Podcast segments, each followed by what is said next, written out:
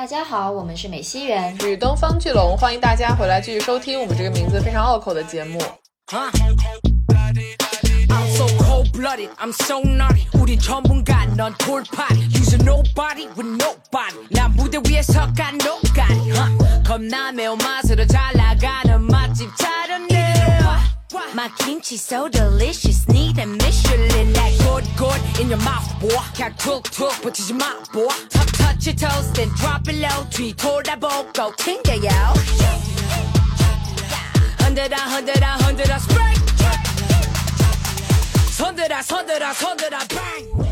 今天要来给大家聊一个最近非常火爆的韩国综艺《海妖的呼唤：火之岛生存战》。没错。那这个综艺呢，相信很多朋友已经都看过了，因为它确实观看人数也好红，哎，没错，包括它的评分也好，都非常的火爆。呃，你能在各个平台看到很多人在讨论它，写它的一些相关的分析啊、评价啊等等。那我觉得，我们今天既然来讨论这个综艺，就应该先从我们如何与它邂逅这点开始讲起。对我接触到这个综艺，那必须得感谢我们的龙总是吧？活跃在综艺第一线，就是在这个剧还没有任何人讨论的时候，有一天龙总给我发信息说你一定要看这个综艺，叫做《海妖的呼唤：火之岛生存战》。我当时第一反应是啥？这是什么名字？这名字也太长了，就你完全 get 不到它的这个综艺是什么内容。但是他说啊，这是在网飞上就可以看啊什么的。然后我就说 OK，那我去研究一下，然后我就看了，然后就很香。啊，我懂，我懂。为什么我会发现这个综艺？是因为呃，我有的时候会刷那个豆瓣榜单嘛，然后我就发现豆瓣榜单突然有一段时间就变成了《海妖的呼唤》占领了最热电视剧集榜首。我就心里想，这是什么？就我以为是个电视剧，我点进去一看，发现是一个生存战。嗯嗯嗯，而且它分数高达九点六，哎，你就会你知道人是有逆反心理的，我又是一个非常容易逆反的人，我当时看到分数九点六，我就有一种让我来看一看这个综艺它究竟值不值九点六分，它肯定是虚高，就会有这样天然的一个偏见嘛。然后我就火速去看了，看了之后看到第二集的时候，我心里想，谁不给这个综艺打五分，谁都有问题。嗯，对，就是这个综艺它。哇，首先就是它做出了一个电视剧集的质感，嗯，就它好抓马呀！就你没有想到过这个真人秀能够这么的抓马，我不知道它是不是有剧情设置或者怎么的，但不管怎么说，它很精彩，很好看。然后呢，其次就是里面有很多打动人或者是让人感到备受鼓舞的时刻。我是看到哪一个时刻让我觉得 OK，这个综艺我追定了，就是他们在砍柴的时候。哦，好像很多人都是那里入坑的。就没有想到说哇，原来看女人砍柴是这么激动人心的一件事情。我懂，我懂。对啊，我们之后会好好的来把每个细节啊，就是把整个东西，就整个综艺就是聊透啊，成等等的。但是前情提要就是本期一定会有大量剧透，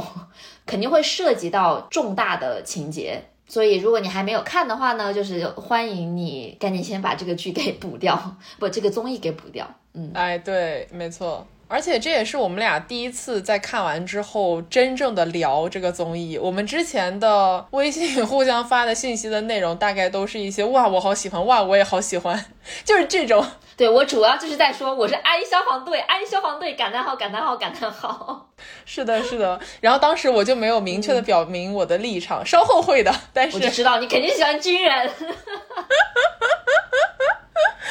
哇，一上来今天是这样的形式吗？就是很火爆。万万没想到。但 anyway，因为我们俩也是第一次真正的来聊这个东西，所以大家今天听到的有点像是什么声放送版本。对，嗯，好吧，那话不多说。OK，你最喜欢的是什么队呢？嗯，这六个队里面选的话是军人。I know，我就知道，在我说出我很喜欢消防队之后，没有任何回音的时候，我就知道。是的，我们俩真的，哪怕看生存真人秀也选不到一个队上面去。我真的服了。我们先从开头开始说吧，就是，这我们先说一下这个综艺是什么。哦，对对对，那就请袁总来介绍一下吧。OK，这个综艺呢，嗯，用简单的一句话概括，就是它邀请了六组以职业为分类的女性参赛选手。后这六个职业呢，分别是消防队、警察队、军人队、警卫队。警卫就是他们，呃，应该是总统或者是重要人物的保镖。嗯，然后是特技演员，以及最后的运动队，就是运动员队。那这六个队，每个队有四个人，所以一共是二十四位女性参加的一个生存战。她们被关在一个叫做火之岛的岛屿上面。在上面要进行各种项目的比拼，以及最重要的是以团队为单位的这个基地守卫战。嗯，然后除此之外呢，他们还要在这个岛上要生存，因为他们是没有任何的物资的，所以你要怎么样想办法去买吃的、买用的武器、买工具等等的。他们在那个岛上生活了七天六夜，大概是这样，最后角逐出了胜利者，胜利的阵营吧。哦，对，胜利的阵营，对。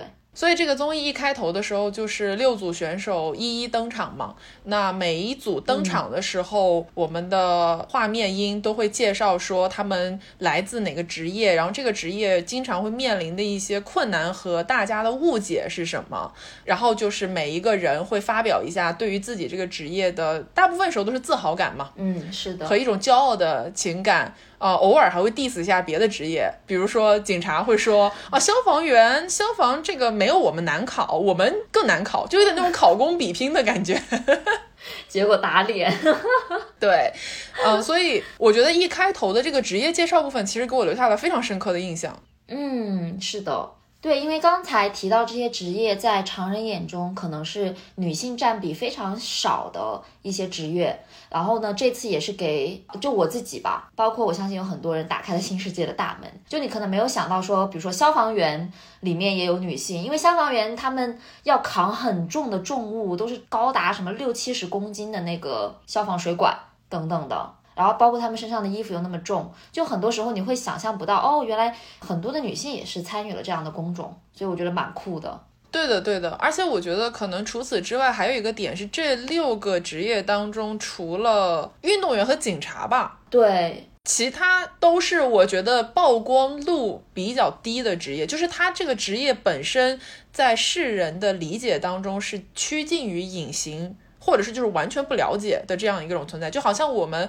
都知道啊，你演武打戏、动作戏一定会有特技演员、替身演员，但其实大家都不太会去关注他们的一个生存状况，或者说是谁替身了谁之类的。通常出圈的情况就说啊，有一个人特别漂亮，然后他长得可能跟他替身的这个角色很像，就之类的这种情况，你知道吧？嗯，而不是说他们真正啊是什么背景，为什么学武，因为很多人是有这种才艺在身上的嘛，或者曾经可能有些运动员背景等等。那就更不要提像是你刚刚说到的消防员、保卫、就警卫这种行业，你就会觉得平时你想到的时候，你根本对这个行业本身的概念都很模糊。对，这个其实是我非常喜欢这个综艺的一个原因，就是它非常着重于这些。参赛选手的职业本身，而且你从他们后期的，比如说他们保卫战的各自的风格和打法和战术，也能够看到他们每个职业的特质。就这个让我觉得很有意思。是的，而且就是因为大家都说啊，这个综艺非常好，因为它是全女综艺，它展现了女性力量等等的这些，我全部同意。但是除此之外，我感觉这个综艺呈现出的就是到了某个节点，你会。你会忘掉他们是女性的这个身份，他们的职业身份和他们个人的魅力已经远远的大过了他们性别的特质。就这个，我觉得是看的让我觉得很清爽的一个点。你说的太对了，因为我在看完之后，不是到处安利这个综艺给我周围所有人吗？嗯，我安利当中的一定会讲的一句话是：看完这个综艺，你会真正意义上的把。这些参赛选手当成人，完整的人，有一个人格的人，而不是说哦，因为她是一个女人，所以她怎么怎么样，被这样的标签所定义。对，就这种完整的人格的呈现，在这个综艺当中，是我觉得特别特别宝贵的。而且你看的时候，就会有种这个绝对是女性主导团队给创作出来的，就没有讲很多那种废话啊，就是干。就是干对，没错。那让我们说回这个综艺非常精彩的一个开场呢。当这六组选手都登场了之后，而且每每一组人都穿着他们自己的制服，或者是能代表他们身份的衣服，你就会觉得啊，真的是非常有特点的六组人呢。的这个时候，节目组就是说开始。然后开始了之后，大家就开始狂奔，然后那个瞬间我们也很懵，那个参赛选手也很懵，就说开始什么？我们要去哪里？完了之后，这个就是第一集非常精彩，然后很多人都觉得受到鼓舞和感动的一个地方吧，就是他们的一公里泥滩的这个叫什么折返跑，也不能叫折返跑，就不太准确，还要扛重物。是的，简单来讲就是他们要从起点奔向对岸的小岛。这个应该是一公里吧，完了，这个中间大部分路都是泥滩，泥滩就是，呃，中间甚至有选手是大半条腿都已经陷在里面的那种程度，就不是开玩笑的泥滩，是正儿八经的，里面有很多泥螃蟹的泥滩。完了，他们到达对岸了之后呢，他们要扛起代表自己团队的旗帜，每一个团队有自己代表的颜色，这个旗杆是重达六十公斤。四个人要扛着六十公斤的旗杆，再回到他们的起点，插上旗杆才能算你完成了这次的任务。然后根据你完成的顺序，大家会分配到不同的选择的权利。所以这个开头的泥滩的追逐战，这能叫追逐战吗？就是大家都在往前冲的这个过程，其实有点像是给了观众一个下马威。嗯，就是这档节目我们不是吃素的 这种感觉。哦，不是闹着玩的。哦，但说真的，我一开始没有想到说泥滩会这么难，就完全没有概念，你知道？是。我看到他们那个陷进去的深度之前，我也没有概念。对，我是看到当时运动组的金省然吧，就是那个柔道选手省然姐。哎，对，省然姐，因为她打柔道的嘛，她就是重量比较大，所以你看她走泥滩的时候非常非常痛苦，就是整条腿可能有四分之三、三分之二都是在泥里面的。那你想要拔出来，我天，就跟太吓人了。哦，而且那一趴其实非常能够展现运动员他们那一组的团队精神哦，因为他们是以团队为单位的。在折返跑的前面那一半的时候呢，一直是两位运动员在领先，而且他们很搞笑，就是因为他们可能跑得太累了，然后也看不清对方的脸什么的。然后第二名的这个运动员看到第一名的时候，他就觉得我一定要追上他，我一定要超越他。结果第一名突然回头看了一眼，说啊，恩别，你快点加油！然后他才意识到说，哦，原来这是我们一个组的。对，然后瞬间就有一种啊，那大家和和美美的一起前进吧。瞬间哦，那就我们就一起走吧。但是呢，他们到达了对岸之后呢，发现说他们必须要整组队员都到齐了才可以进行下一步。所以第一名这个姐姐呢，她就迅速的往回去接刚才我们说的最后一名的这位柔道选手。架着他一块儿往前走哦，这个是个很俗套的一个一个情节吧，算是，但是还是很还蛮感人的。看的时候是的，我觉得这个团队精神，后来他们不是扛着旗杆往回走吗？有两组还给我印象蛮深刻的，一个是特技演员组。嗯，因为特技演员组是出场的时候，其他的选手，包括我们，可能作为观众都会有一种啊，你们跟其他五组比，感觉略微的没有那么强一些。所以特技演员组当时扛着那个旗杆往回走的时候，他们因为负重嘛，所以就是在泥滩里面摔爬滚打了好多次。但是你看他们扛起来的时候。每一次都在喊 action，这这个就是他们作为特技演员开拍的时候的那个口号，然后每个人就又好像是那种能够鼓起精神，咬着牙往前进的那个感觉，你就有一种哇，你说燃吧，也不是纯粹的燃，而是那种又有点感动，又有一点能感同身受他们那种痛苦，因为你身体在受折磨嘛。但你同时又特别的想为他们摇旗呐喊的那种心情，嗯，是的，而且他们应该是在节目录制之前并不是很熟，就可能最多就是认识这种，但不是说真的是朋友或怎么样，而是来到这个节目之后，大家组成了一个团队嘛。对。但是你看特技演员组他们在喊 action 的时候，就因为大家都对这个 action 的动作非常的明确，就是说我们平时工作的时候，一旦喊了这个就开拍了，我们就要进入状态，我们就是专业的，我们就是最好的。然后所有人就一瞬间理解了那个状态，共情了那个感受。嗯啊，我觉得那个地方特别特别厉害啊。然后还有一组就是军人组，但是我说完特技演员之后，又觉得军人这个可以放到后面再说，就是他们的这个团队的协作什么的。但是军人组给我留下了比较深刻的印象是，他们在扛旗帜的时候啊，他们就一直说我们这个旗帜一定不能落在泥潭上，就他们哪怕自己摔倒了，也一定会把旗子扛在肩上这样。而且他们有一段是那个上坡嘛，就本来泥塘就很难走了，又上坡就特别特别的难。他们就是跪在地上，有点像是接力的一种形式，就是最后面那个人跑到最前面去，然后呢再把旗帜往前一点一点的这样的传递。就那一刻，我真的觉得哇，军人了不起。哦，就这个是真正的打仗的那种团队协作，你知道吗？是的。好吧，anyways，然后呢，他们就到了小岛上面，然后开始选房子，就是要选他们未来七天的这个基地。这个选基地，当然房子根据你选择的顺序是有好有坏的嘛。那好的房子就是易守难攻，对吧？或者说是大家很难撬门而入。那坏的房子肯定它就不是个房子，它就只是一个帐篷。而且地理位置也不是很好。其实我觉得这里很有意思的一个点是，虽然大家选房子的时候，呃，是看着这个模型选择了自己在能选择的范围内最好的房子，因为最后一个到达的警卫组他们就是没有选择了，他们只能选择住在最远的峭壁上面的帐篷。嗯。但是其实我们在往后看这个基地攻防战的时候，会发现这个最开始选择房子的决定，很大程度上就决定了后面大家要怎么结盟，或者说后面的战事会如何展开。你是占上风，天然上风，还是天然下风？对啊，我们就可以说警察组，我觉得就觉得警察组好惨呐。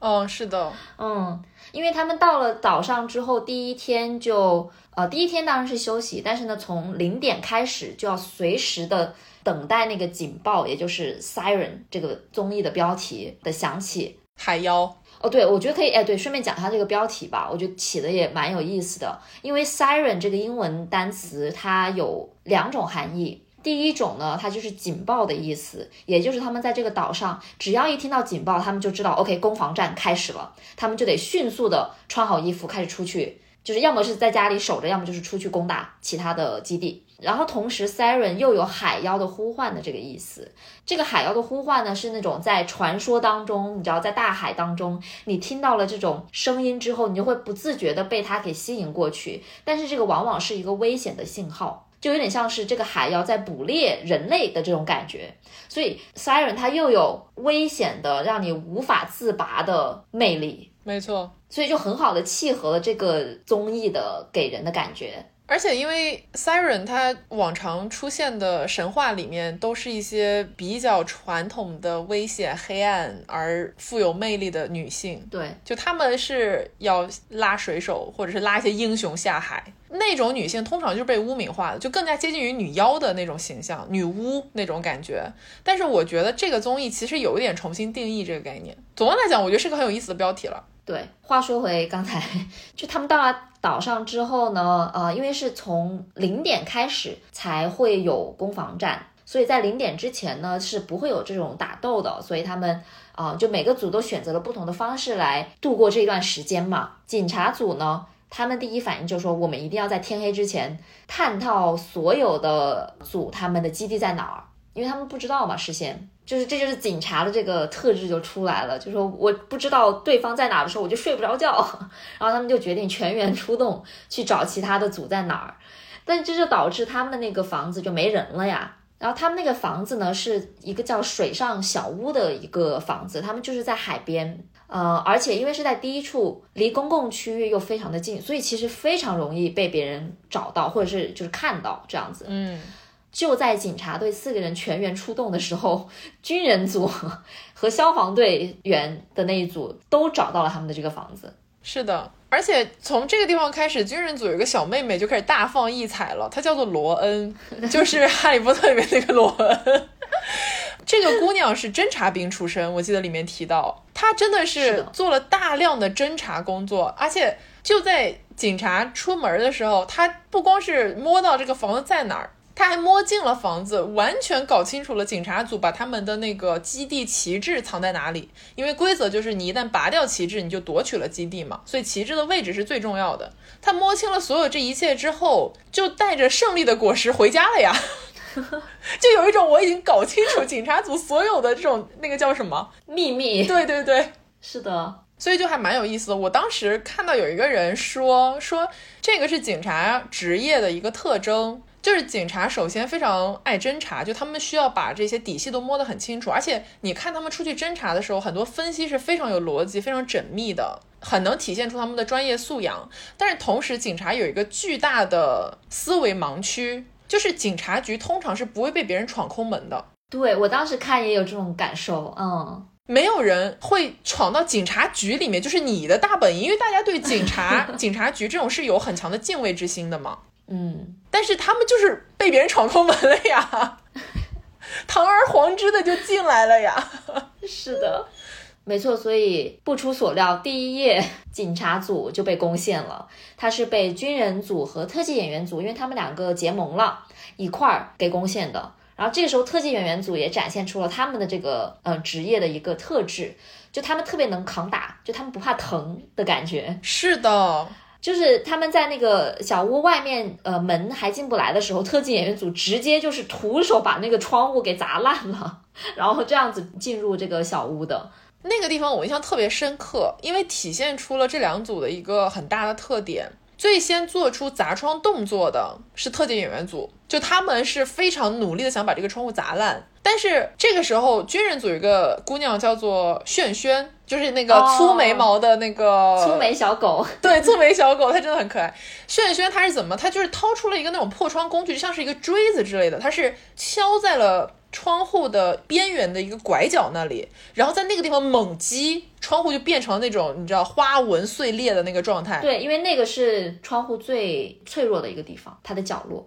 所以你就是能看得出来，在扛打这件事上面，特技演员组真的很猛，就很敢冲，很敢攻击。然后在破窗这件事情上面，军人组肯定干过很多次了，就是怎么能够破窗而入，就专业技能嘛。这个时候，警察组其实是有一个人在屋子里面奋力抵抗的，就他是推着那个床抵着那个门，就是希望不要被他们攻进来嘛。但是一个人对面有这么多人，他根本就抵挡不住。然后那个地方其实就是我在一开头说的，我看完第二集之后，心里想谁能不给这个综艺五星啊的一个点，是因为那个那一个单独的警察，他们管他叫小色姐，他孤军奋战那个样子，特别的令人难受。因为他当时讲了一个故事，是说他们以前做警察嘛，呃，有的时候拿到拘票要去拘捕犯人，然后这个犯人呢明明知道自己要被拘捕了，但是就一直在屋子里面就扛着那个门死都不出来。他当时就一直在想说这样做有什么意义呢？但是画面一切就是他自己一个人奋力抵着床，不希望大家进来，抗争到最后的那个样子，你就是有一种这个瞬间那个孤勇者的感觉。就是虽然他们拘捕犯人，犯人肯定是有什么问题了，但是那种共情的心理，就是他换位理解了之前他不能理解的事情，对，然后让人特别难受。是的，是的，是的呀。所以很可惜，警察组在就大家都认为的一个非常强的一个组别，在第一轮就被淘汰了。我觉得他们如果能再多活几天，这个战局会变得很不一样。我觉得他们如果能找到人结盟，或者是在一个不那么容易被发现的屋子。结局肯定都会不一样，但是人生就是这样啊，充满了偶然。为什么突然？因为我觉得这个剧，呃，sorry，这个综艺啊，它就是充满了各种各样的偶然性，然后最后到达了一个你知道军人组 versus 消防组的这么一个局面，结果两边都没有赢下胜利。对。我非常同意你说的这个，因为这个节目的偶然性其实一定程度上是它的必然性，就好像我们说命运就是所有发生的事情都有它发生的合理的原因，对吧？它里面有很多让你觉得不可思议的撞在一起的造成的那种非常令人惊奇的化学反应，其中有一个就是消防员组，其实在第一天的时候，他们因为去探警察组的大本营嘛，然后警察组这个时候为什么只有一个人留在家里了？是因为剩下的人决定要搏一搏，单车变摩托，他们就去攻了消防员组的本垒。嗯。那这个时候，其实这是消防员组最接近被偷家的一次，而且两边的战斗基本上至少通过综艺呈现的方式来看是同时发生的，也就是说，要是军人组晚一点拔掉警察组的旗帜，也许警察组就成功的拔掉了消防员组的旗帜，那么消防员组就会成为第一个落败回家的组别。嗯，所以这种非常微妙的命运的转折就是发生在瞬间，毫厘之间。完了，消防员组第一天的这个战斗，其实这个是第二天了，但是就是攻防战第一天。第一次攻防战，对，第一次攻防对之后，他们其实也是有一种哇死里逃生的感觉，就我们差一点点就被淘汰了，而且他们当时都觉得我输定了，回家了那样子。而且隔天的时候，他们在捆绑那个基地旗帜，他们组的队长金贤娥，这也是消防组非常出彩的一个姐姐，就消防队长，她从树上摔下来了，整个腰乌青一片。然后那个时候，整个消防员都觉得哇非常完蛋。就我们损伤了一员大将，我们昨天差点被偷家了，我们感觉马上就要回家了。但是反转从这里才开始，从这一天开始，消防员组才真正迎来了大放异彩的时刻，就是竞技场砍柴。而竞技场砍柴为什么会这么大放异彩？就是因为他们组的姐姐这个队长从树上摔下来了。嗯，可以这么说，是的。OK，那就来聊这个竞技场吧。因为这就是我爱上消防队的那个时刻。哎，我跟你说，不光是你，好多人都是在这个时候爱上消防队的。那肯定的，因为那个时候还没有那么多的人结盟，基本上就是军人组和特技演员组他们结盟了，然后他们俩就这个强强联手，就特别的强嘛。其他人呢，就还没有结盟，警卫组还住在远到远旮旯的一个峭壁上，没有人 care，这警卫组也挺惨的，一直到最后都是这样。是，然后呢，消防队和那个运动员队呢，也是隔着非常远，就他们基本上都没有打过交道这样子。消防员队和军人队在其实一开始的时候，就双方就是在第一天，双方就认定对方是强者，所以就有点像是针锋对麦芒的那种 tension 已经有了。那这时候特技演员组又是跟军人组是一队的，所以就变成了一个二打一的局面。对，然后第二天就是在第一夜的这个攻防战之后呢，他们有一个竞技场之战，就他们在这个竞技场里面要通过一个一个的难关，然后最终看谁能够夺得这次竞技比赛的冠军。那那天比赛的内容有三个阶段，第一个是砍柴，第二个是生火，第三个是要想办法灭掉对方的火。然后这一段就是我觉得非常精彩，因为首先砍柴就已经让人热血澎湃。我真的，我以前真的没有想过砍柴会这么的帅。就你看到他身上的这个肌肉和那种挥起斧子在落下的那个那些瞬间，你真的会觉得哇，这人太强了。然后就哎，他又是慢动作啊等等的一系列这种呃，有点像是电影质感的这个呈现。然后就像你刚才说的，消防队的队长贤娥姐。哦，by the way，我一开始看他的时候，我觉得他好眼熟。然后后来我看了《甄嬛传》的一个片段，我意识到他好像锦汐呀。哦，真的耶！你这样一说，是的，是像的，超级像，有没有？哦。我觉得要就是在进入这个之前，先说下消防队长姐姐，因为我们老说名字就怕会搞混嘛。嗯，就是消防队长，她这个外形本身就非常出众，因为她个子很高。按照他们的话说，就是块头大嘛，就是能扛重物的那种。他的嗓子又是有一把非常你知道沙哑迷人的那个嗓音，就他每次一讲话，我就有种哇，多讲一点爱听那种感觉，就很有那种队长风范的魅力。嗯。我待会儿可以详细的吹一下这几个人。对，就是这个消防队长，他不是从树上摔下来吗？导致他们损失了一员大将。就本来这个砍柴的工作就是要最有力气的人去做的，那消防队其实就丧失了一个能够做这个工作的人。那轮到了谁的头上呢？是个叫敏仙的妹妹身上。我也不知道她是姐姐还是妹妹。我们就是凭感觉，凭感觉，对对对。因为敏仙是她的外形是比较就没有那么高，然后很壮的那种，呃，一个短头发的女生。就是后来你会发现她这个内心是个非常柔软的 I 人，我很喜欢敏贤。哦，他是 I 人吗？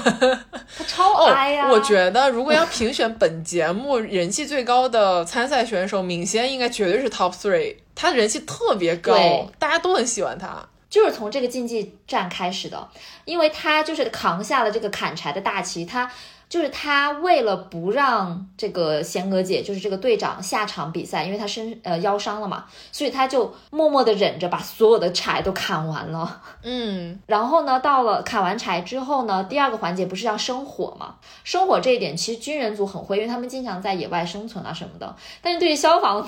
队来说，他们的平时的工作是灭火，他们根本都不懂是怎么生火，而且他们生的非常困难的时候呢，有一个队员他们他就说：“天呐，生火这么难，为什么还有那么多的山火？”对 的对的，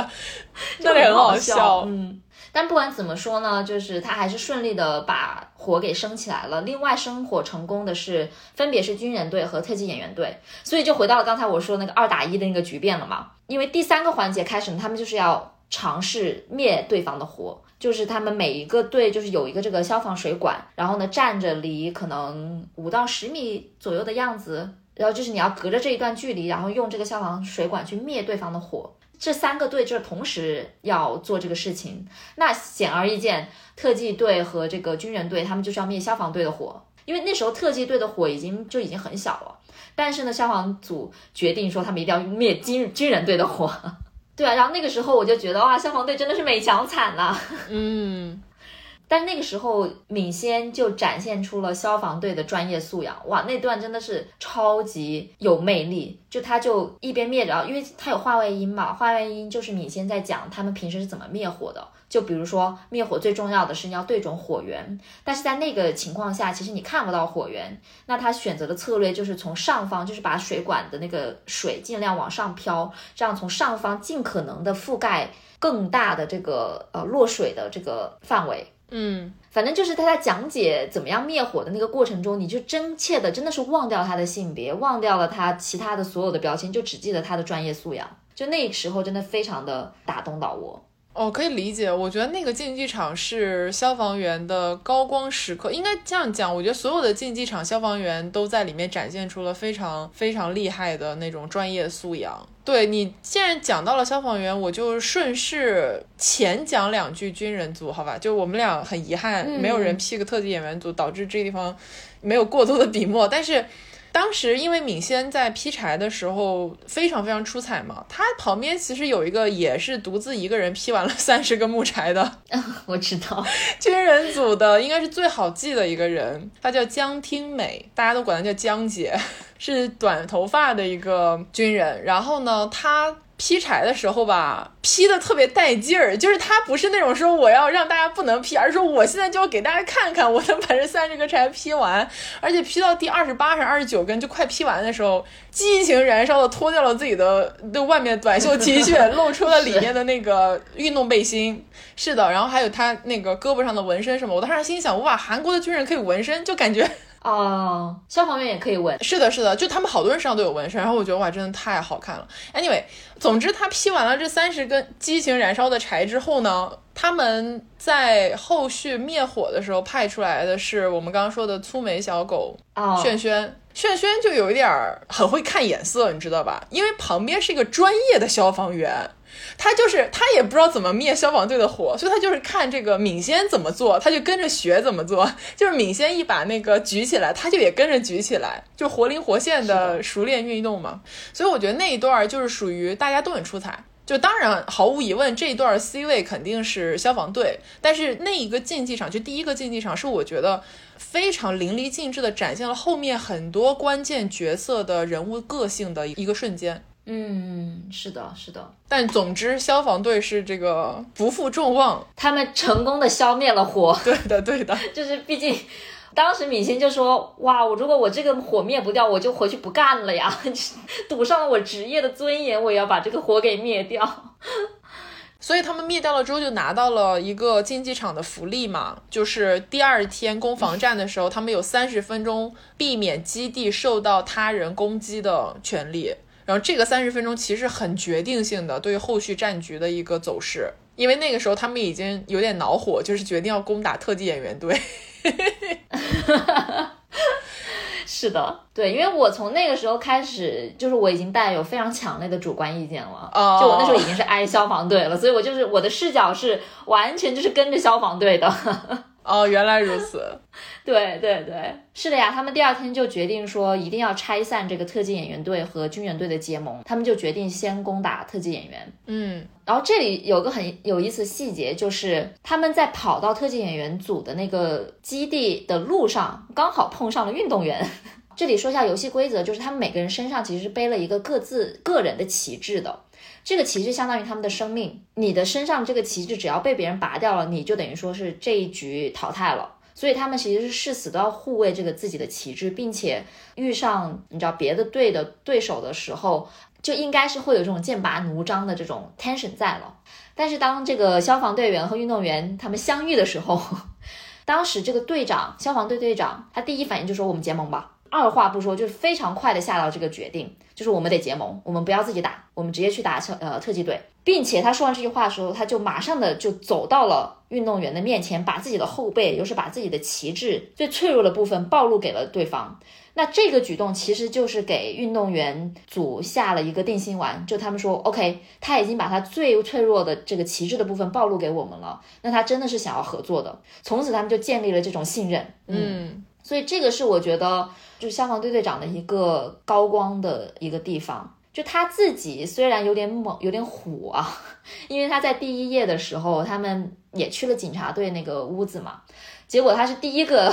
就一下子就自己的一个旗帜就被人家给抢走了，就很搞笑那个情节。那个时候一开始你会觉得，OK，这个队长好像有点不靠谱，他似乎有点有勇无谋的感觉。嗯，但是你看到后来会发现，他的所有的勇敢这种啊往前冲的精神是带领着整个队伍往前走的一个很重要的原因。就他不怕身先士卒。哎，你说的没有错。我觉得这个是消防队长身上一个很强烈的人格魅力。就那一个瞬间，他展现了至少有两个特别重要的素质。第一个就是下决定特别快，对，就是他一瞬间看清了局势，做出了判断，并且他的这个判断是非常果断的。就他不光是把后背露给了运动员组，他甚至还跟他说：“今天你们拔旗吧。”就是今天如果我们拿下特技演员组，哦，对对对。基地给你们，我们不要。我们今天先结盟，就是他把一个最大的诚意拿出来给到了他的联盟的成员。然后第二个特质就是他其实是一个非常信任别人的人。就是他虽然有一些我们看到后面大家肯定会互相怀疑啊之类这种情节，但是总的来讲，他以及他所带领的这个消防员团队始终就是会相信别人，帮助别人，一种非常友好的温暖的特质，非常的忠诚。是的，是的。嗯，而且我觉得这个团队能够展现出这样特质，跟队长是有很大关系的。因为队长是这样的人，所以队员愿意相信他。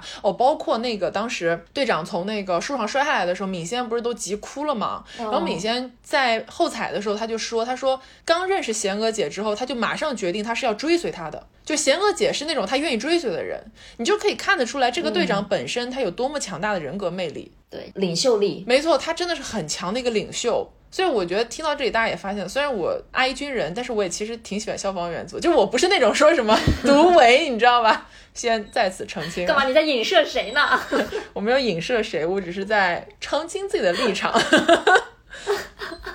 不过不管怎么说呢，这结盟了的整整八个人呀，攻向了特技演员队的树屋。这个树屋其实，在所有的基地里面，我觉得是最有意义的一个，因为它是对对对易守难攻。真正意义上的，就是如果古代守城池，就大家不是最难的什么登城墙嘛？树屋就是这样的，就你爬不上去。完了之后，特技演员他们是把自己的旗帜绑死在了第二楼的木栏杆上面，就是那个木支柱上面。嗯，所以非常非常难攻。这个时候是一个四对八的情况，但是我觉得，相信大家也会同意我，这个毫无疑问是特技员组的真正的高光时刻，就是他们奋勇拼搏、宁死不屈的那个时刻。哇，真的那一段看得我全身鸡皮疙瘩都起来了。是的，是的，因为特技演员从一登场，就是其他所有组别都认为他们最弱的。就知道他们是所谓的打引号的绣花拳脚功夫，就不是真的真刀真枪干的那种功夫啊！大家都觉得哦，那拿下他们很轻易。但是特技演员那种咬着一口牙，一个人被四五个人按在地上，死命都不翻身，绝对不要被拔掉旗子，然后一个人坚守在二楼，有多少人来，就是只有一条腿勾在那个梯子上面，被三四个人扒拉，死都不下来，那种要拼到最后一刻的，还要护住自己的旗子。没错，那个样子，哇，真的太让人动容了。对，那个时候真的看着有了打仗的这种感觉，因为就是你说那个在二楼那个姐姐。本来说就是上到这个二楼的入口只有一个梯子嘛，但是运动队员里面有一个攀岩选手哦，他也他的肌肉真的好强啊，就那个攀岩选手呢，他这就是他的强项，他能攀呐，所以他从另外一个常人都爬不上去的一个地方攀上去了，所以呢，这个姐这个特技演员的姐姐，她就马上要到另外一边去把那个那边那个人给怎么说，就是赶下去。摁下去，他的确也摁下去，然后他马上要返回到那个梯子这边，是的，就是特别激烈的一个战况，孤军奋战嘛。对，孤军奋战，而且因为那个时候特技不是特技演员跟军人组其实是结盟了的嘛，然后他们之前就说好了有个暗号，就是马铃薯，对，就只要喊了马铃薯这个暗号，就说明一方有难，另外一方就要去救援这样子。所以在呃特技组只剩下两个人的时候，他们俩都在了二楼。当时发出了撕心裂肺的吼叫，马铃薯虽然有点好笑，现在想想，因为他们喊的不是中文，就是他们是用韩语喊的，你听上去就觉得哦，我听不懂就还好一点。你用中文说马铃薯，但是它下面的字幕打的是马铃薯，是的，是的，对，然后他们就撕心裂肺的在喊马铃薯，马铃薯，马铃薯。你知道那个瞬间，我感受到了很少，哪怕在生活当中都很少会感受到的这种情感是什么吗？不甘心，真的不甘心，就是扭曲的、纠结的，我坚决不要放弃的，咬紧了一口牙的那种感觉，真的真的。然后呢，听到了马铃薯这个救援信号之后，军人组也马上派出了两名大将，呃，就是我们刚才也提到的，一个是江杰，另外一个那个粗眉小狗，就这两个人是攻击力特别强的，他们两个就马上赶到了这个树屋，然后但是呢，他们看到当时的那个情景，哇！真的很很残酷，就是底下大概有那时候应该还还有五六个人吧，对，就是消防加运动员，还五六个人在下面，上面只剩下两个特技演员死守。就那一刻，他们看到了这个场景之后，做出了一个非常艰难的决定，就是他们没有办法插手这个事情，就是已经结束了。他们觉得这个救不回来了，就这个其实也能体现他们军人的这种素养，因为打仗不是闹着玩的。你失败了之后，不是说旗子被拔掉这么简单，你就是死亡啊，是是赌上了生命的。就作为军人来说，他们是要非常小心自己所做的每一个动作。然后那一刻，他们做出了决定，说我们没有办法帮到他们，所以他们就是回去了。嗯，他们其实站在原地看了很久，就是看到他们落败。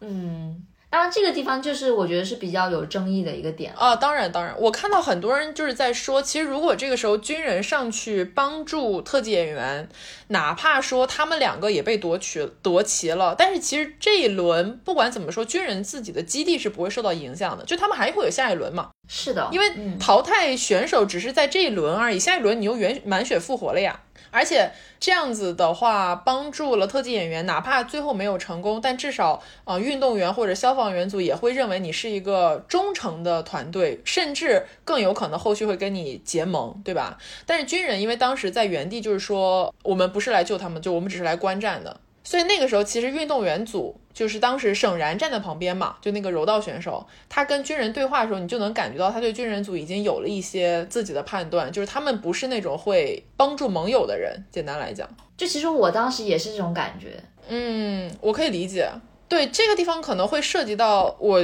就是想先说一下为什么我在这个节目里面硬要说有偏爱的话，应该是军人组的一个原因。因为军人组其实并不是一个最光明磊落或者说最正气凛然的一个组，就是他们有很多的小心思、背叛的讨论，包括他们跟特技演员结盟的时候，他们和特技演员两边都在说：“哎呀，不可以相信对方，就我们最终会变成敌人之类的。”呃，他们始终是向内抱团，就他们四个人是紧紧的扣在一起，认为只能相信自己，而且有的时候他们做的决定也不是全好，甚至后面复盘来看的话，有一些鲁莽。但是军人组恰恰正好是这一些非常可能不够光彩的特质吸引到我了，就我会觉得我的观感上来看特别真实。这个真实就是在于他们有非常泥泞的那一面。那个泥泞就是在于说啊，我们会算计别人，然后我们会有很多可能为了胜利可以不择手段的瞬间，但是最终就是我们想要的这个胜利这个东西，我们是真的想要。就是他们是一个把野心、欲望非常赤裸裸的写在了自己的脸上和行动上的这么一群人，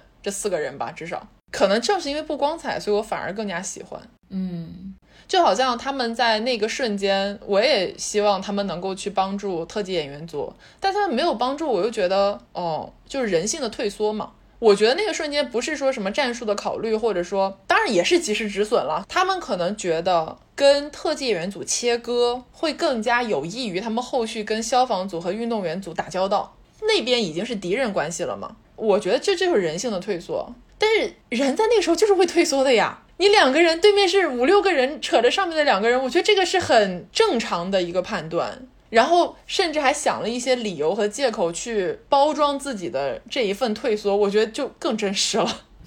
就因为你希望你的选择不要被别人诟病，就你希望你的选择是一个有合理正当性原因的选择。但是那个瞬间，我就觉得，哦，我非常能理解，有一种莽气吧，他们可能。所以有一天我们俩结盟了，然后我被别人攻打了之后，你就会退缩是吗？哦，那倒不会，就是这个实话讲，因为如果我们俩结盟，肯定就不是我们俩结盟，就是我们不是那种阵营与阵营结盟，我们天然就是盟友啊。Fine，完全没有被说服，说服了，说服了，说服了，就是这种甜言蜜语的公式，对吧？但是我是真的觉得，就是如果像我们去参加这种生存竞技赛，哦，我第一轮就过不去，我瘫倒在了泥地里面，好吗？我们不要假想是由这个体力和战力主导的生存竞技赛，我们能不能想一下脑力主导的生存竞技赛？就打个比方，如果我们真的被送去了这种地方，哇，那个就是天然盟友。我要是不跟你结盟，我能跟谁结盟啊？这就是如果背叛就会死，字面意义上的死。我感觉现在有种在发毒誓的感觉，你感受到了吗？我也觉得。对，但不管怎么说吧，反正这一场大战过去了之后，特技演员淘汰了嘛。那淘汰了之后呢，岛上其实就只剩下四个队了，也就是消防、运动员、军人，还有时至今日都没有出现过的警卫队。是的，然后到这个时候，基本上这个综艺已经到达它的高潮部分了，就是警卫队先不说哈，就这三个队要怎么样结盟和互相的去战斗。那这个时候，运动员其实就被放在了一个非常微妙的位置，就是他们的决定基本上就是主宰了这个游戏后续的发展走向嘛。他们跟谁结盟，那那个盟队肯定就是更加强大的。而且这个大三角的关系就非常的抓马了。嗯，因为在头一天，消防队跟运动员队去攻打特技队的时候，他们俩是结盟的嘛，并且其实有点像是消防队送给了他们一个大礼，让他们。获得这个拔旗的权利，让他们可以住在这个非常好的一个屋子里面去。所以运动员队对于这个消防队是有感激之心的。但是呢，严格意义上来讲，是军人队先向运动员队发出了这个橄榄枝，就说希望跟他们结盟。但那一段也很好笑，因为是江姐过去的，江姐就是个非常不适合谈判的选手。没错，江姐是那种非常好笑的人物。她去谈判的时候。因为他就是一个性格特别，嗯，特别外放、特别的张扬、特别猛的这么一个人。他说话也很直白，而且他不会撒谎。哦，是他去跟运动员队结盟的时候，他说的不是说我们结盟了怎么怎么样，我们给你提供什么东西。他直接说，因为你看你们现在住在这个帐篷里面也不是很安全，如果想的话，我们过去可以把你们铲平了呀。所以你们一定要跟我们结盟。是的，那段我就有一种哇，江姐你 别说话了，让旁边让轩轩说话吧，太好笑。因为你能看到轩轩在旁边一直努力给他找补，就是江姐放出了一个炸弹，轩轩说哦，其实就也不是，就是我们的意思是怎么怎么样那种感觉，然后就有一种哇塞。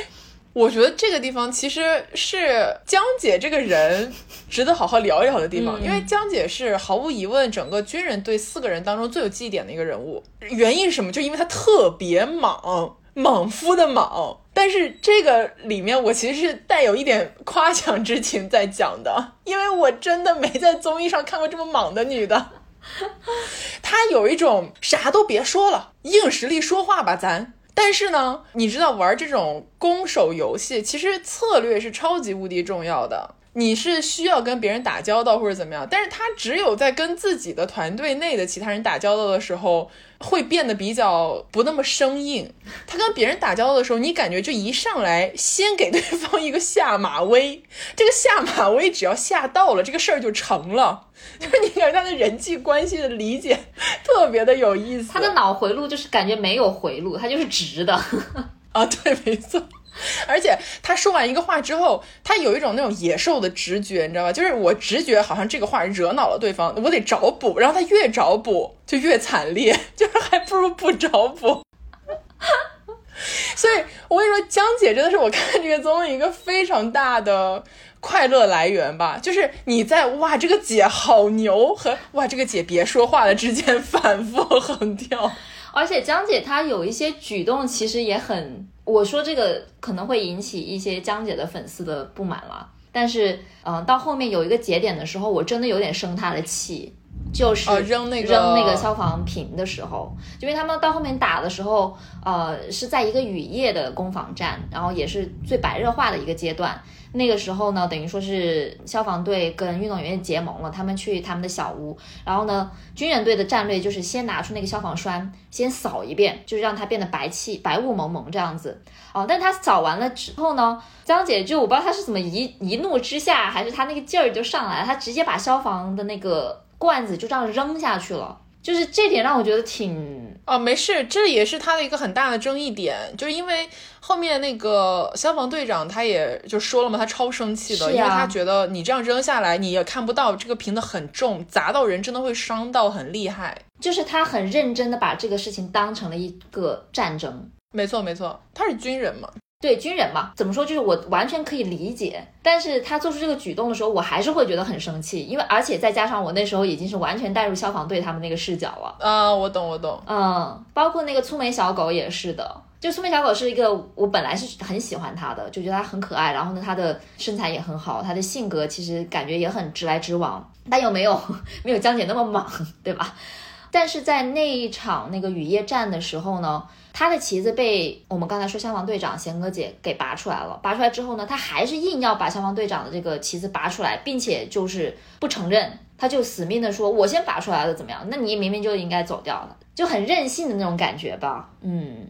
哎，我觉得这里是我还蛮想讲的一个关于这个游戏设置的一个点，就是这个攻防战个人之间 battle 不就是靠拔旗嘛，背后的这个旗子。这个其实拔旗这个动作本身是保护选手的一种行为，因为你不能真刀真枪，呃，不说真刀真枪吧，就是真拳头上也是不行的，就大家真的会受伤的，就你不能像搏击那样子去打，所以一定要制定一个规则。其实这个东西就跟跑男撕名牌没有什么区别嘛。但是在一个非常拟真的这种 battle 的环境当中，大家就很容易上头嘛。所以当时我觉得，简单来讲，就是这个事情对于尤其是军人组来说，根本就不是决定胜负的关键。你能感受到那种他江姐也好，嗯，炫轩也好，那个时候就是热血上头。这个地方是中性化的形容，就对于他们来讲，这个拔不拔旗已经不重要了，重要就是把对方打败、干掉。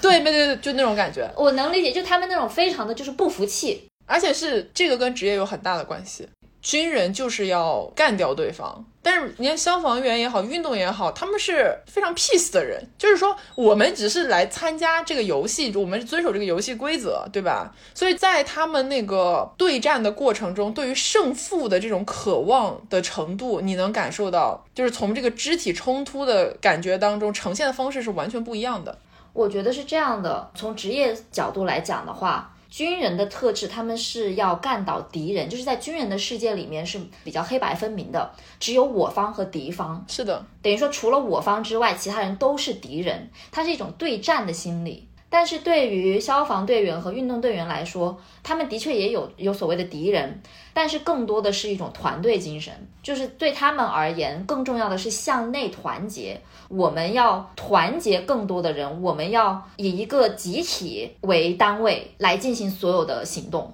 所以就是感觉他们俩的怎么说，代表的是两种不同的价值观。我同意，而且这里又说回刚刚说江姐的那个点，江姐不是扔完这个瓶子之后嘛，然后那天因为也下雨太大了，完了节目组怕出事情，我猜是这样啊，他们就叫停了这场战斗，然后说明天再继续重新开始嘛。完了之后回去就让江姐和嗯轩轩就是反省，就是说你们俩确实做错了，就已经判定了，就你俩做的不对，处罚就是明天的这个战役你们俩不能参加了。完了之后你看那个后采的时候，江姐就是有一种 立正挨打的感觉，就是那我做错了，就是我知道我这次错了，就是那种你突然之间有一种又气不起来了。对，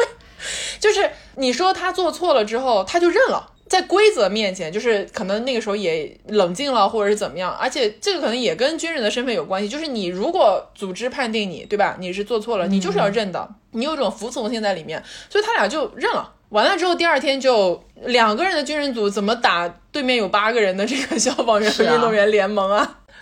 对对，但是我们中间跳了巨多这个，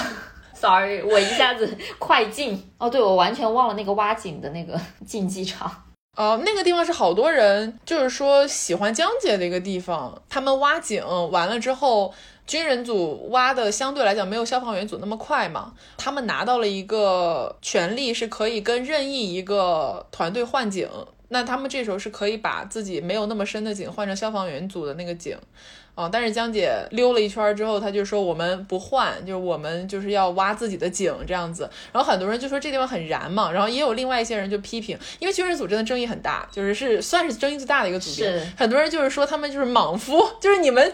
你们既然想赢，你们既然想获得这个奖赏的一些特权，你们就应该做出对你们胜利利益最大化的选择，而不是拘泥于一时之间的这样的，就是我义气，我就是要挖自己的井，这种好像在喊口号一样的事情。但是不管怎么说，那段我是觉得挺好的，嗯。军人组经常做一些让我觉得，哦，你们其实不这样做会有更好的收益的事情，经常。但是总体来讲，我就觉得这种非常锋芒毕露的，反正好的坏的我都展现给你看，这个状态我很喜欢。嗯，而且我就是这个样子，你说我好也行，说我坏也行，我都接受了，这个我也很喜欢。可以理解，是我喜欢一些强攻击性的人嘛，你知道的。对，我就喜欢这种温柔强大的 类型。Yeah，我们俩完全不是一个类型。但是，anyway，我们还是稍微讲一下警卫组吧。就我觉得，哦，是的，其实因为他们刚出场的时候，我对警卫组是，呃，就他们也给我留下了很深刻的印象。首先就是他们是穿的是制服，西装笔挺的那种，其他人都是穿的比较军人的训练服，运动员的训练服。他们是一身制服，超级就像漫画里面走出来的人物一样。结果呢，就开始走泥潭。我觉得这点他们其实有点吃亏，因为他们穿的皮鞋和西裤和衬衫，根本迈不开步子，不像是其他人穿的是运动装嘛。所以本来就是有点吃亏。然后呢，又选到了一个特别不好的位置，就是离大家都很远。虽然也让他们可以活得久一点，因为大家都觉得太远了，就也不想去攻他们。但是让他们的存在感就非常的低。然后警卫组那个姐姐就是他们的队长，我很喜欢。虽然没有太多的镜头的笔墨，没有让她展现的空间，但是她给人的感觉就是特别的优雅。哦，是的。他会做计划嘛？然后就是说，我们现在必须要做到的是和军人组联盟，不然我们就活不下去。就他讲话的那种很有条理的感觉，你觉得你不是在看一个生存综艺，你是在看某一种那种大型国际会议，在分析什么局势那种感觉，知道吧？是的，是的，嗯。而且他的观察力其实很强。我记得第一集的时候，大家都还在适应这个节目的时候。那个这个警卫姐姐，她就已经分析出了每一队人，他们从他们的穿着到他们的行为举止和说话，就已经判断出了每个组谁最强，或者说谁是最值得警惕的，以及他们应该制定什么样的方针等等。就是说，如果不是因为穿，就是这个节目有很多的阴差阳错了，最后的命运使然，导致警卫组没有什么发挥的空间。但是如果还有下季，如果他们还能回来，我还蛮期待警卫组的发挥的。是的。但是你知道，如果还有夏季，其实我觉得不应该再这样分组了。我觉得应该把每一个职业选一个人组一个组，你知道吗？因为他们每一个职业有自己的特色，就有的人是。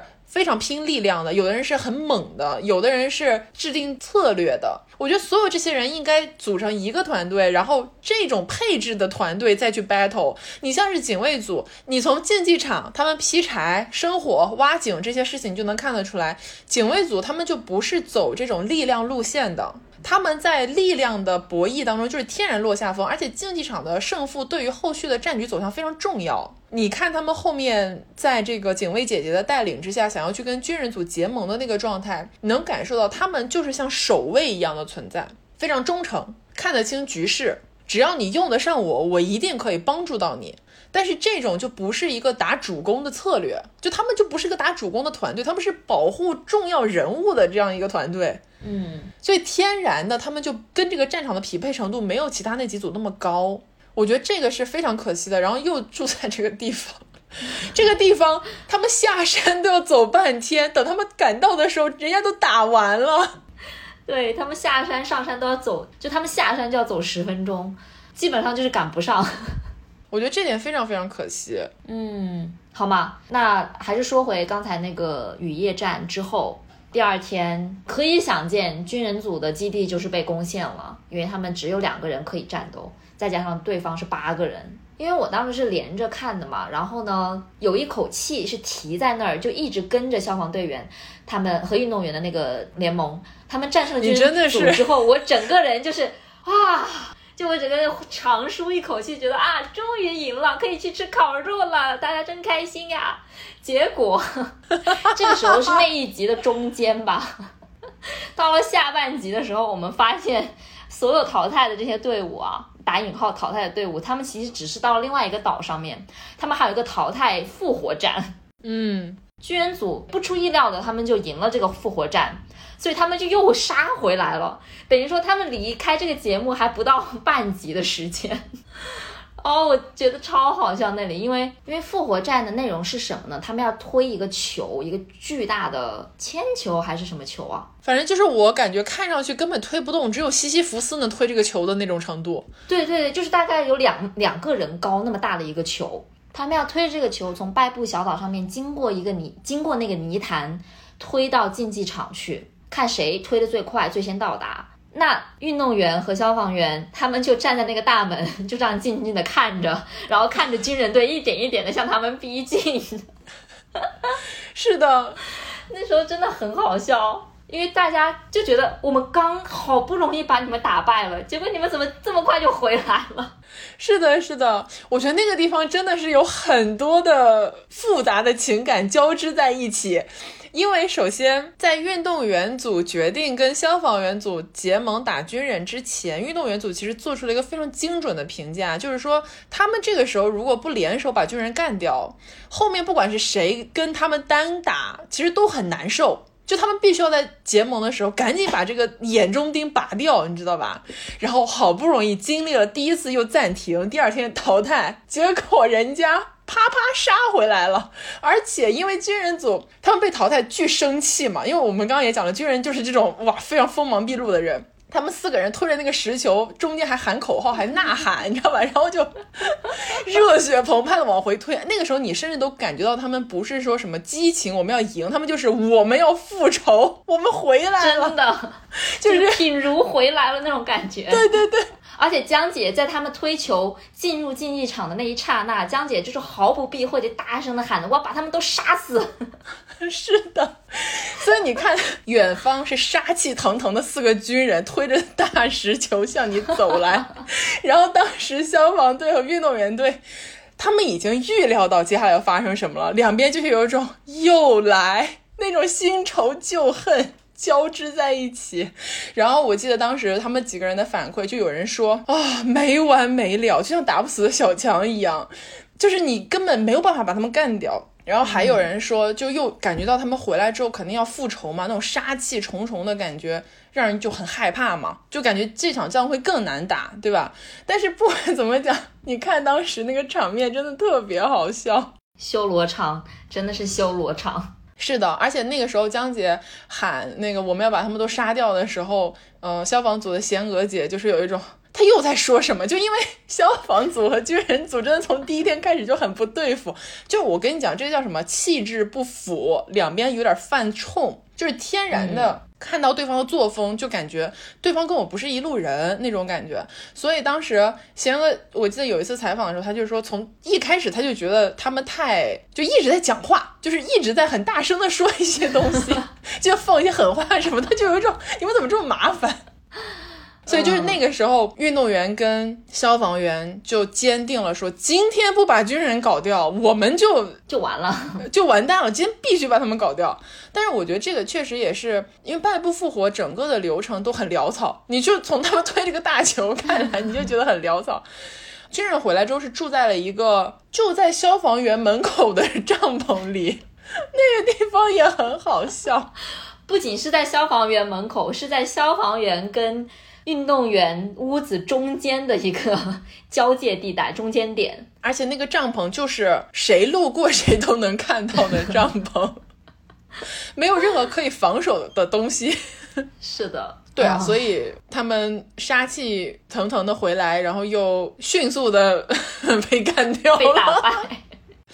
当然，他们想了很多策略了，就是有尽量拖延时间去偷别人的家等等。但是确实这个没有办法。我觉得这个游戏一个很重要的点就是你的基地，对你的基地本身的情况，其实就决定了这个你能撑多久，你能想出多少战术。是的。那最后呢？最后的最后，就是轮到了一直是盟友的运动员组和消防队员组。那这两队人，他们其实互相都已经非常了解了，所以呢。嗯，各自制定的战术也是，我觉得都很 make sense。嗯，最后就像你说的，他真的就是看谁的基地更加好守一点。这个时候，运动员组就有个很大的天然的优势，就是他们是那个树屋嘛。大家还记得我们刚才说特技演员组的那个树屋是易守难攻的，就真的就像打城墙一样。那在这样的一个情况下呢，最后运动员组是成功的守住了自己的基地，然后呢夺得了整个就是第一季火之岛。生存战的冠军是的，虽然这个怎么说呢？大家其实看到中间就想着，哦，那肯定最后是消防员跟运动员必有一战来取胜嘛。但是其实这个夺得冠军的部分非常的简单。就他们的战斗打得特别快，而且笔墨也很少，相对来讲，就是你感觉这个节目整个十集的大高潮就全部都在这个中间大三角博弈的过程了，然后那个高潮一过，咻就结束了，结束了。而且因为说真的，虽然我很喜欢消防队员，但是最后运动员队赢了之后，我也觉得啊很好啊，就是我也很喜欢他们。最后的胜负已经不重要了，重要的就是把军人组干掉。是的。没错，我觉得比起说这个节目可能更喜欢哪个队，不如说我感觉这个节目会有很明确的喜欢军人组和不喜欢军人组的这种分类。哦。因为我觉得运动员组是那种应该不会有人讨厌他们的那种组别，因为他们都很可爱，就他们四个人是那种很快乐，你知道吧？就感觉他们在这个综艺里面，有的时候甚至格格不入，就别人在苦思我怎么攻守，然后他们在想，哎呀，我要是能吃到这个东西就好了。就那一段也很好笑，他们在幻想怎么吃到一个自己想吃的饭，因为他们当时还没有物资。对，总的来讲，我觉得运动员组能够赢下这个比赛，很重要的原因就是硬实力。个人实力太牛了，是啊，你看队长，我们刚才提到沈然姐，她是柔道选手，虽然在泥潭的那个呃环节不占优势，因为她体重比较大嘛，但是在后续你不管是砍柴还是挖井，还是最后的一对一战斗当中，她就像是一个定海神针一样，她就一直定在自己的基地里面，谁来都打不走，就谁来都攻不破。然后完了，我还很喜欢的是那个恩比，就是另外一个砍柴的姐姐，还是妹妹？她应该是妹妹。妹妹感觉像妹妹。这是的，是的，她就是长相秀气，但是身材魁梧。她她真的是人狠话不多型的，就你看她平时也不咋讲话，但是干活然后打架可牛了。但是她打完之后又有一种很开心的，就是因为有几场基地战是她拔的旗嘛。他拔完旗之后就是蹦蹦跳跳，他真是唱着歌蹦哒蹦哒的这样子回到了他们的基地，然后跟他的队友说：“哦，我跟你们讲，我刚才怎么怎么怎么怎么怎么样啊。”然后呢，基地里面沈然姐还有其他几个伙伴就有一种看着被宠溺的小孩的这种心情，就说：“啊，快来给我们讲讲你的英雄事迹吧！”就那时候你就觉得他们好可爱，很有爱的一个团队。是的，所以我觉得没有人会不喜欢运动员组，真的。是是是，他们拿下完全没有任何的怨言。而且这个也比消防员和军人就是剑拔弩张，到了最后其中一方取得了胜利来的要更好看一些。就是从观赏性来讲，嗯，但是话虽这么说了，我是一个看综艺，至少这个综艺是非常带有主观意见的，呃，主观情绪的。最后消防队输了之后，我也哭了，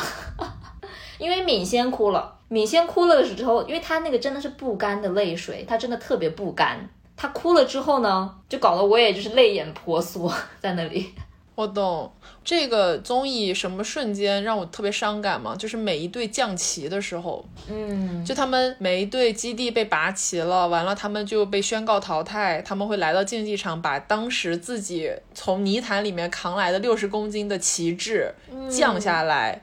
哦，每一个队伍降旗，我都觉得特别伤心，因为旗帜大家都知道，就是代表的你这个团队的生死荣辱嘛。然后你的旗帜现在降下来了，你的旅途就是告一段落了。哎呀，非常令人心碎，每一段都是的。我觉得这里正好可以讲一下，我不知道你怎么样，因为我们俩没聊过这个。我看这个综艺的时候，有一种很独特的情感，就是我很难得的在一个电视节目当中感受到如此多复杂的情绪。嗯。而且很多时候，我的心神为之震荡的瞬间，并不是传统意义上那种感动，就是我感觉哦，有点想落泪，或者说啊，有点悲伤，不是这种很单一的情绪，而是一种交杂着非常复杂的情感的那种情绪。嗯嗯嗯，我非常同意。而且对我而言，我还有一种复杂的情绪是在于，从我个人的价值观来说，哈，就是我是挺不喜欢这种生存战模式的综艺的。就不管是什么样的生存战，我都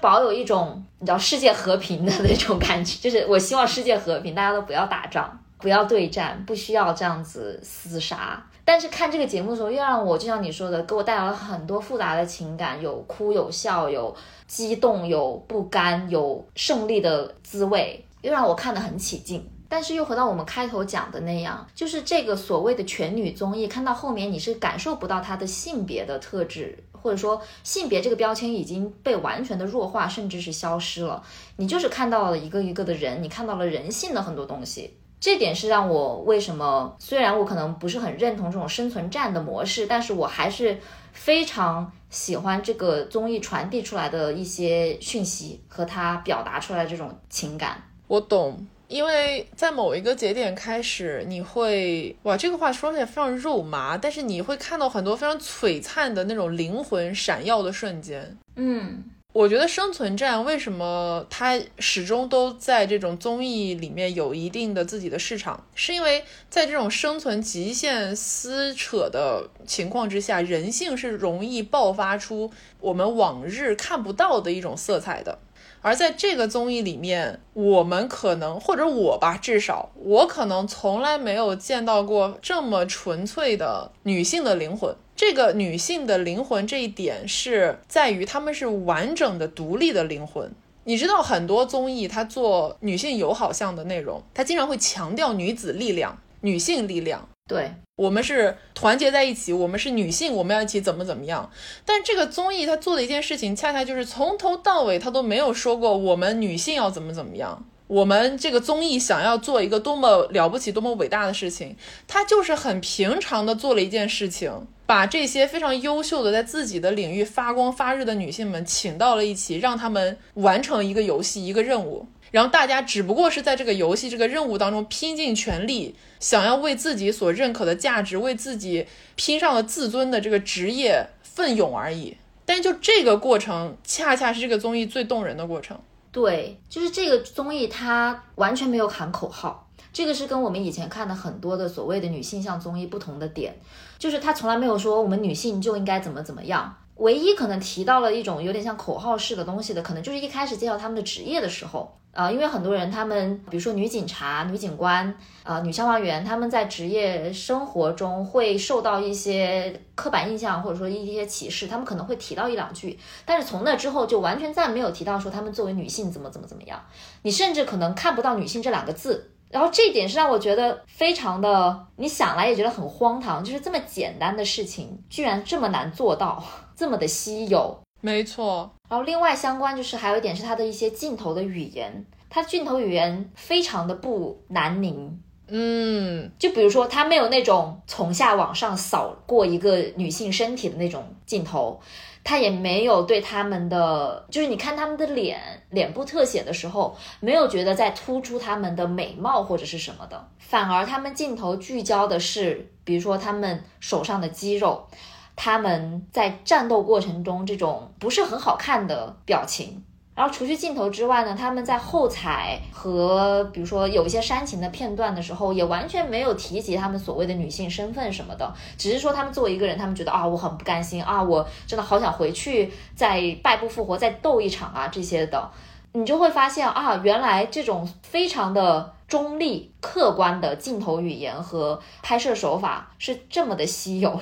没错，呃，我就不说什么撕名牌，就是跑男这些节目了，这里面的女生的角色往往都是花瓶。如果你想到一些其他的电影，像那种大逃杀类型的电影，是那种厮杀型的嘛？但是它里面有非常多的南宁的镜头语言，就是这些女性她们可能穿着穿着非常的暴露，或者说只剩下很少的衣服都被撕碎了嘛，对吧？那穿着很暴露的，然后呢拿着枪或者是怎么样，就是在血腥里面这样子爬出来，其实是有很强的情色意味在的。但是这个综艺里面你完全看不到这些东西，就是很中立的视角。我同意你这个中立的观点。我当时有一个感触是，我觉得这个综艺特别的自然，就是它所呈现的一切都是自然状态下的事情。这个自然除了镜头语言之外，也存在在每一个参赛选手身上。你不觉得他们，或者这样讲吧，我从来没有看过一个综艺这么的让我彻底抛去了外貌焦虑、身材焦虑一切这些东西，嗯，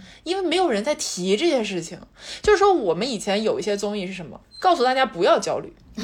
然后就好像维多利亚的秘密，为了宣扬自己打引号的进步的观念，他们是怎么请多族裔、多肤色、多身材的女性来代言他们的内衣，对吧？但是你在他们做这件事情的时候，我很明确的盖到了一个讯息，就是你现在要给我传递一个口号。你现在要有一个很明确的价值观输出在里面，但是这个综艺如果为什么我说它这么的去除焦虑，是因为如果你去看，所有人是非常自然的展现自己的容貌、自己的身材。就很多人讲说，我们其实有在陷入一种新的身材危机，就是说大家健身了之后会需要变得体脂率非常低。但你看这个综艺之后，你会发现真正非常有力量的女性是怎么的？是脂肪包裹着肌肉。就是自然的身体，既有肌肉也有脂肪，该吃就吃，该运动就运动，对吧？但是他们有任何一个人在说什么？我现在就是给大家展现，不要外貌焦虑啊，不要身材焦虑吗？甚至综艺本身也完全没有在倡导这些事情。这个综艺它的制作方是没有声音的，就它从头到尾只是展现。啊，当然，它剪辑啊这些肯定是有一些后期的东西，包括它那个最离谱的是它每期的预告，如果你去看，跟下一期的节目就是大相径庭，很容易被预告骗到。对，但是这些之外，它呈现的方式就是自然的方式，就人就是这个样子，所有的那些标签在这里都没有了。然后这一点让我非常喜欢，而且它所呈现出来的，我们经常说嘛，嗯，我们女性哇，又说了我们女性 需要样本。我们需要有一个能够给我们双眼看到的例子，告诉我们说，OK，我们是有这样的可能性、那样的可能性的。这个样本越多，大家选择的空间就会越大，对吧？我觉得这个综艺就是做到了样本大爆炸。嗯，我们刚刚说的，非常的有着非常高贵的人格尊严，然后有包容有爱的特质的这样消防员组，自由的奔放的运动员组。然后像是很多人可能会很有争议性的，带有那种狼性鹰犬色彩，同时又极其有很罕见的那种攻击性魅力的军人组等等，所有这些组别，就是在你眼前呈现了这么多不同的案例，你可以随便选，你喜欢谁都行，嗯，因为你喜欢谁都有你自己的道理，你有你自己想要看向的这样的一种范本。对的，看完之后我的第一反应就是。我想去健身房，就说他的身材焦虑可能是在这个层面上的，就让我觉得我好瘦弱，就是我不会劈柴，对，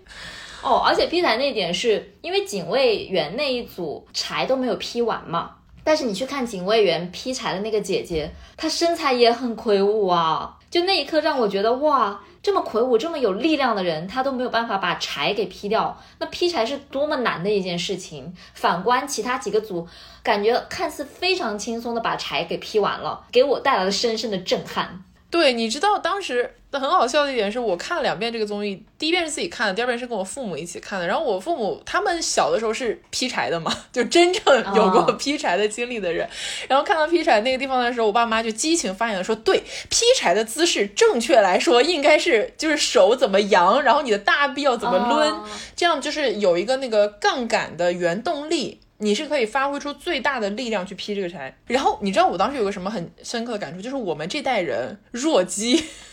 真的什么都不会干，第一天就活不过去。是的，哦，说到这个，我其实有一个想呃补充的点，就是跟我们刚刚说的稍微偏离一下哈。我个人对这个综艺有一个遗憾，但是这个遗憾应该也很难实现，就是我觉得他们的这个模拟战应该把模拟去掉，就直接战。就是说，比如说什么，他们不是每天限定的是必须要警报响了之后，大家才能穿衣服，然后才能去行动嘛之类的。然后必须在限定的时间里面才能去隐藏自己的旗帜嘛。呃，如果是从一个更加沙盘推演，或者说我们实况军事分析的这个角度来讲的话，如果可以，比如说撤掉一些这些限制，呃，比如说大家藏旗子的时候，就是可以。时间段更多一些，或者说时长更长一些，那可能会出现，比如你第一次侦查的地点和第二次真实的地点是有所出入的，就可以玩很多《孙子兵法》的东西，就是更加真实的一种模拟战争吧那种感觉。但是我知道，因为我们俩取向非常不一样，你就根本很讨厌这些东西。我想看的是更激烈的真刀真枪的打起来。对不起，但是我真的很想看他们打起来哦。然后你想看就是不要打起来。对，我也在想为什么？就我觉得也不是说不要打起来，而是因为我我想了想，我平时也会看很多的所谓比较暴力血腥的一些电影或者是动画这些的。但是对我而言，那些是在一定的怎么说，在范幻想的范畴中，嗯。但是你放到真人秀的语境下面，你会觉得它好像不再是幻想了，而变得更加的真实了一些。在这种时刻，我会就就会让我觉得，哦，那还是不要那么的肉搏的感觉吧。但这也是说明这个综艺拍的很好，很真实。说到这里，我们应该给这个制作团队一点 credit。对，你能想象这个综艺筹统筹到拍摄要耗费多少人力物力资源吗？你想想，他岛上有多少摄像头，有多少跟拍 PD？是的，他们的那个跟拍 PD，我看后面有人讲，大概全部人都穿的是那个吉利服。就是完全能够在丛林当中看不出来样子的那个，然后他们岛上随处可见的摄像头，密密麻麻，他们肯定有一个那种监控室，就全都是工作人员在里面，嗯，还要时刻预防任何的意外情况。哇，这个综艺真的太难拍了。这个团队包括导演好像都是女的，牛啊！是的，太牛了。这时候可以感慨一下吧，这就是我们应该学习的综艺。韩国综艺这几年其实有一些非常优秀的呈现，尤其是说到这种女性阵容，除了今年极好的《海妖的呼唤》之外，前两年在韩国大爆的《街头女战士》《街女战》，嗯，就那个也是，就是虽然大家都是街舞 battle，对吧？但是你能够感受到，那也是一个范本大爆炸的综艺，嗯，什么类型？你想要学习的、模仿的，你想要好奇的、了解的，都在里面。然后他们对于自己所热爱的事情付出的，以及他们呈现出来那种超级高超的专业技能，你就看的时候感觉太幸福了。没错，那我们就祈祷一下，很快出第二季吧。因为我看到说本季是火之岛嘛，就是火为元素，后面几季可能有风啊、水啊、土啊什么的。我我看到我不知道这个消息有多真呢，但是我是很希望能够再出一季这样的内容，然后看看他们第二季能拍出些什么东西来。如果有第二季，我们会第一时间追这个综艺。哦，好吧，那最后再说一些场外话、题外话，就是我看完之后就马上去 ins 啊，或者是社交媒体上面去搜他们的真人，你知道，就很想知道他们现在他们的 真人生活是怎么样的。然后就看到了很多他们录完综艺之后一起出去玩、一起喝酒的照片。第一个我看到了，就是粗眉小狗跟那个贤娥姐，哦，这 就我们刚才说的，打得很厉害的，对对，军人组和消防员组打得很厉害的两个人，他们俩就是一起贴贴自拍，哦，就那个时候你又觉得啊，好可爱。是的，他们后来有聚会，就是消防组、军人组，然后有些运动员组的人，然后应该还有很多哦，警卫组也有，反正就是他们都有出现在不同的情境下面的合照。嗯，因为游戏归游戏，但其实大家彼此之间都很认可对方的能力。是的，是的，他们后采的时候经常讲，虽然我很讨厌那个什么什么组，但是他们真的挺强的，就那种。所以希望大家友谊长存。没错，好吧，那我们今天的节目就到这里告一段落了，也聊了很久了，不知道剪出来多长。那总而言之呢，非常推荐大家去看一下这档综艺，并且，然后也希望有越来越多的像《海妖的呼唤》这样非常自然、真实、情感丰沛，同时又看不到女性口号的综艺以及影视作品。支持第一个支持，好吧，拿着爱的号码牌，我已经在排队了。那我们下周还是会正常更新节目的，希望大家多多期待一下。如果你喜欢我们的节目，并且想请我们喝杯咖啡的话呢，非常欢迎大家在爱发电搜索袁玉龙，或者在我们的 show notes 里面猛戳那条链接，即可以帮我们打赏点赞啦。大家的每一份支持都是我们更新节目的更好的动力。同时，小宇宙现在也开通了打赏的功能，也欢迎大家多多使用起来。那如果你想要加入我们的听友群的话呢，非常欢迎大家在公众号“袁玉龙”的后台回复“听友群”三个字，即可以获得我们加群小助手的二维码啦。那我们就下期再见，拜拜，拜拜。Open your eyes, and your own business, own business, and I keep yourself. I'm a don't make it. 손받을 수 없게 그 누구의 온기도 나를 돕는 손길도 뿌리치고 나 홀로 이곳에 서 있다. But I go high.